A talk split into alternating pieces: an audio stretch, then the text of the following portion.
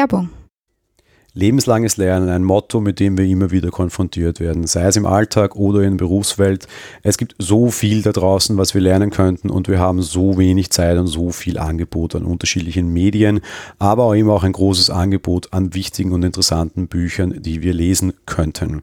Hier setzt Blinkist an, die gehen nämlich her und reduzieren quasi die Inhalte von Sachbüchern einfach auf die wichtigsten Kernelemente zusammen. Ihr könnt mit Blinkist 3000 Sachbücher genießen und das in nur jeweils 15 Minuten. In diesen 15 Minuten könnt ihr es lesen oder auch anhören, je nachdem, was euch lieber ist.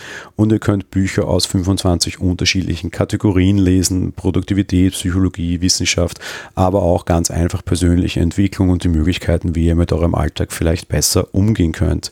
Ihr habt Interesse, das Ganze zu testen? Kein Problem. Wir haben einen Gutscheincode für euch, Apfeltalk, mit dem bekommt ihr 25% auf das Ein-Jahres-Abo.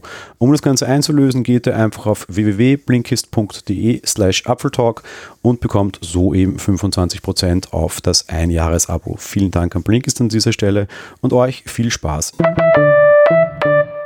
Hallo und herzlich willkommen zu einer neuen Ausgabe im Apple Talk Editors Podcast. Ich möchte heute ein bisschen über das Thema Transparenz im Apple Online Store sprechen.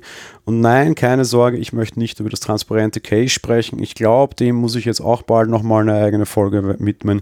Mittlerweile ist mein iPhone 11 äh, Clear Case zum dritten Mal kaputt. Aber darum soll es heute nicht gehen. Ich meine nicht diese Transparenz und nicht diese Multimillionen Dollar oder Milliarden Dollar Idee, transparente Cases für Apple-Geräte zu bauen. Vielmehr meine ich, wie Apple seine Produkte darstellt und das ist natürlich durchaus immer ein sehr schwieriges Thema. Apple kommt immer wieder sehr hart in die Kritik, die eigene Plattform auszunutzen und ein entsprechendes Online-Store zu haben. Naja, klar wären da die hauseigenen Produkte gut dargestellt, aber Fairness halber, das ist nicht das große Problem. Auch die Produkte von den wenig ausgewählten Drittherstellern werden dort schon durchaus gut präsentiert. Apple hat nur für zwei Wochen einen relativ netten oder interessanten Schritt gemacht, der eigentlich für uns Kunden relativ frech ist und heutzutage irgendwie nicht mehr wirklich zeitgemäß wirkt. Apple präsentiert im eigenen Online-Store immer lang und breit die Produkte, schöne Fotos, lange Erklärungen, Kompatibilitätslisten. Das kann man dann auch, wenn man auf dem, auf dem Handy das aufruft, entsprechend gleich schauen, ob das mit dem aktuellen Gerät äh, irgendwie kompatibel wäre. Alles durchaus sehr schön und schlau gemacht. Was wir bisher oder bis vor zwei Wochen ungefähr darunter auch noch gefunden haben, waren Bewertungen. Wir kennen das auch aus dem App Store. Man kann eine App bewerten und entsprechende schriftlich auf der einen Seite, aber auch mit Sternchen machen ja auch viele andere Online-Händler so, jetzt nicht nur bei Apps, sondern eben auch was Hardware und Produkte betrifft. Und Apple hat das lange auch gemacht, hat es aber mittlerweile nicht mehr im Programm und hat diese Reviews entfernt. Die Firma selbst hat lange nicht darauf reagiert. Es gab so irgendwie ein kurzes Statement dazu, dann nicht, dann doch immer wieder so interne Einblicke. Auf der einen Seite sprach man kurzfristig von Fehler, wobei das kann nicht ganz so ausschauen. Auf der anderen Seite dürfte es vielleicht doch System sein. Vielleicht, bis diese Folge ausgestrahlt wird, gibt es da schon Neuigkeiten dazu. Fakt ist offenbar, dass das Ganze selbst bei Apple ein bisschen Verwirrung erzeugt hat und man entsprechend äh, ja, ein bisschen unvorbereitet dran ging und auch nicht so gerne darüber spricht. Warum könnte Apple das gemacht haben? Ein naheliegender, noch höflicher Punkt wäre, dass Bewertungen von solchen Geschichten natürlich generell oft sehr Mist sind, aber für uns Kunden immer wieder relativ praktisch, weil gerade bei so Kaufportalen wie, weiß ich was, Amazon schauen sicherlich sehr viele Leute nach Bewertungen und es ist sicherlich ein sehr wichtiger Punkt für Kaufentscheidungen. Apple selektiert natürlich Produkte vor, das ist kein großer Marktplatz, dementsprechend könnte man davon ausgehen, dass die Qualität von den Dingen, die dort verkauft werden, eh passt und man gar keine Bewertungen lesen muss. Was natürlich auch immer wieder schwierig ist, gerade beim iPad Pro Keyboard hat man das sehr häufig gesehen, es wird Werbung für Konkurrenzprodukte gemacht, mehr oder minder, jetzt sicherlich nicht absichtlich von Nutzern, aber doch. Wenn dann zum Beispiel unter so einer Apple-Tastatur drunter steht, hey Leute, wartet doch lieber auf die von Bridge oder zum Beispiel von Logitech, wird Apple das nicht gerne sehen, aber tja, so ist es nun mal. Das dann deshalb abzudrehen, wäre natürlich auch durchaus heikel. Irgendeiner dieser Gründe wird es aber wahrscheinlich sein, was natürlich auch ein großer Punkt ist.